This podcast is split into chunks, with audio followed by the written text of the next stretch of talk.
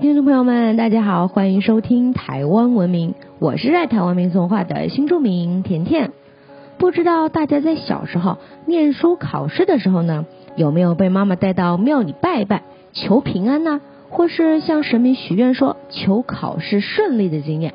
在台湾的民间信仰里呢，跟神明许愿呐叫做嘿行，无论是工作、子嗣、升官发财。健康、延寿、姻缘、考试、找师傅、打官司等等各种目的都有。不过你知道吗？向神明许愿呐是需要还愿的。你知道如果没有还愿，或是忘了还愿会怎么样吗？这一期节目呢，就来跟大家分享向神明许愿的民俗。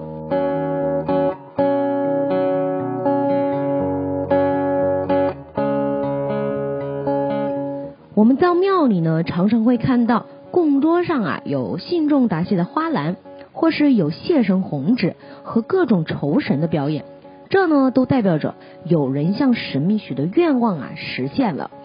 求神呢就是向神明祈祷，祈求平安呐、顺利啊，这是单方面的请求；而嘿行，也就是向神明许愿，就不只是求神这么简单了。嘿行就像是一种约定，是需要还愿的。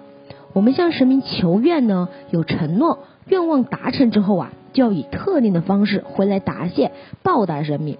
那么事成之后呢，就必须履行当时的承诺哦。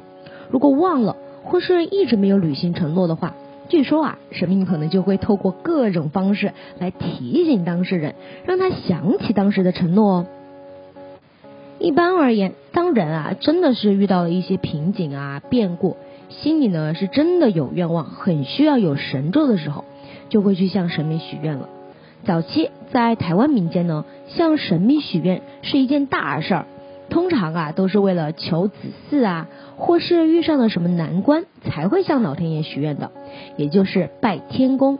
这种礼俗呢非常的慎重，除了要挑选吉日之外，还要在户外啊准备两层供桌，摆设天宫灯与各种高果荤素贡品。供桌两旁呢，还要绑上甘蔗，挂上糕钱。一家老小呢，斋戒沐浴的来叩拜许愿。富贵人家呢，甚至啊还会请来法师主持，用全猪全羊来祭祀，相当的隆重。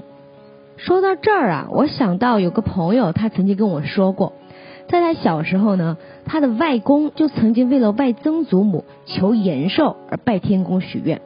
当时呢，他只记得啊，仪式呢是在半夜进行的。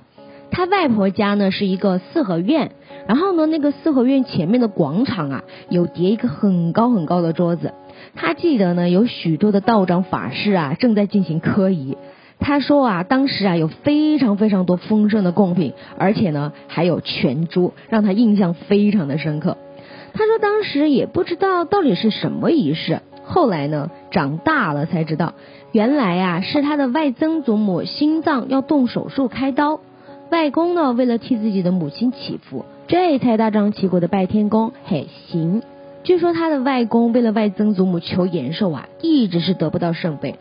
最后呢，是外公跟外婆一起跪下来说愿意折寿，这才得到应允。后来呀，外曾祖母果然是平安的度过难关，到了八九十岁才离世。天有好生之德，神有济民之恩。正所谓啊，心诚则灵。一般而言呢，向神明许愿啊，最重要的就是我们的诚心了。到庙里拜拜啊，特别是有所求的时候啊，一定要清楚的向神明禀报自己是谁，什么时候出生，住在哪里，也要清楚的表达自己所祈求的事情呢。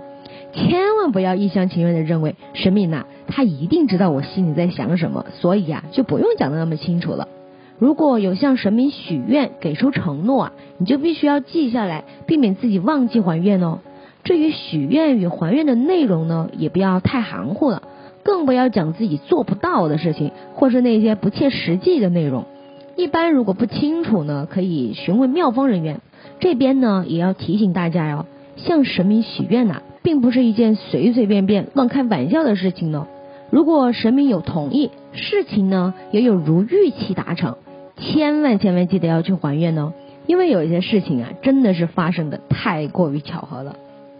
我就有听一个非常铁齿的朋友说，他前几年啊，因为机车被偷，虽然呢已经报警了，但是过了好几天还是没有下文。他啊又听说赃车集团呢会把车子拆解，然后呢卖掉零件，根本是找不回来了。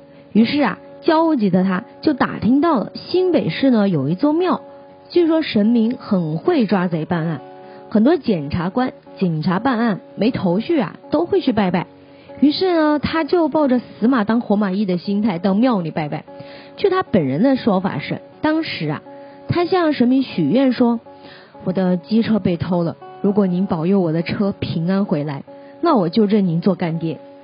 没有想到啊，真的才过了几天，警方呢就通知那个朋友说，你的机车找到了，而且啊没有被拆解，也没有损伤，请你过来认领。这个朋友呢，他就非常开心的把车子领回来了。不过呢，他却并不打算回去还愿，而且呢，他还说他安慰了自己，反正神明呢又不会跟我计较了，有机会再回去感谢他好了。就这样呢，过了三天，他的机车啊又被偷了，而且呢再也没有找回来了。而且就是因为他爽约神明的关系呢，他自己啊也没脸再回去求神明帮忙了。哦，这个事情呢真的就是这么巧，是不是太神奇了？我相信啊，这个故事呢可以给大家做个借鉴了。另外呢，在民间啊也盛传，如果你有一段时间呢，经常的梦到蛇之类的梦啊。这就代表着土地公呢正在找你，因为蛇据说就是土地公的使者。如果经常的梦到蛇，就要抽空带点贡品啊、金纸啊到土地公庙拜拜了。也有许多人呢向土地公许愿，却忘了还愿呢，也会经常的梦见蛇。其实呢，就是要提醒你要记得回去拜拜还愿啦。说到这里呢，不知道大家会不会觉得？神明怎么这么小气呢？神明不是应该大公无私、施恩不求回报的吗？难道神明真的在意那点小东西？其实呢，我们暂且不论神明啊到底会不会计较，守信本身就是一种做人的道理呀。而且呀，我们常常所求的都是多的，都是自己能力范围之外的事儿。再加上还愿的内容呢，也是我们自己所承诺的呀。所以呢，不管是从什么角度来说，还愿都是天经地义的，在早期民间呢，还愿方式啊，大多是准备丰盛的贡品，或是请戏班演出来酬神。不过啊，这就看当初的愿是如何许的了。这边呢，也要提醒大家，还愿呢是必须回到原本许愿的寺庙。如果真的是不克前往，也必须托人代替自己前往哦，然后准备好还愿的礼品，向神明致意哦。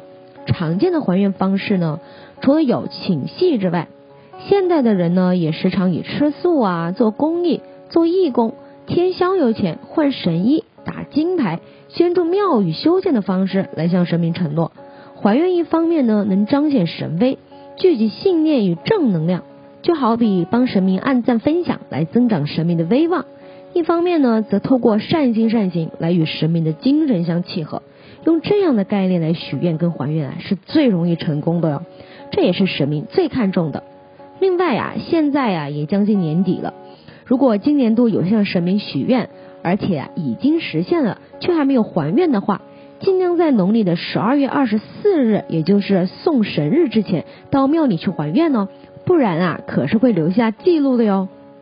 民间呢还有一个特别的还愿方式，那就是跟着神明一起绕境了。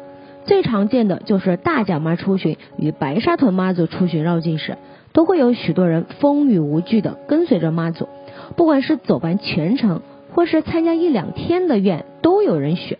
所以呢，除了工作人员之外，许多一起步行的信众都是为了向妈祖还愿。每个人啊，几乎都有一段自己与妈祖的故事和约定。而在台湾北部呢，则有伴将的习俗，也就是还愿的人呐。必须扮成神明的部将、神将，而且啊，还必须换上神将的衣服啊，画上脸谱。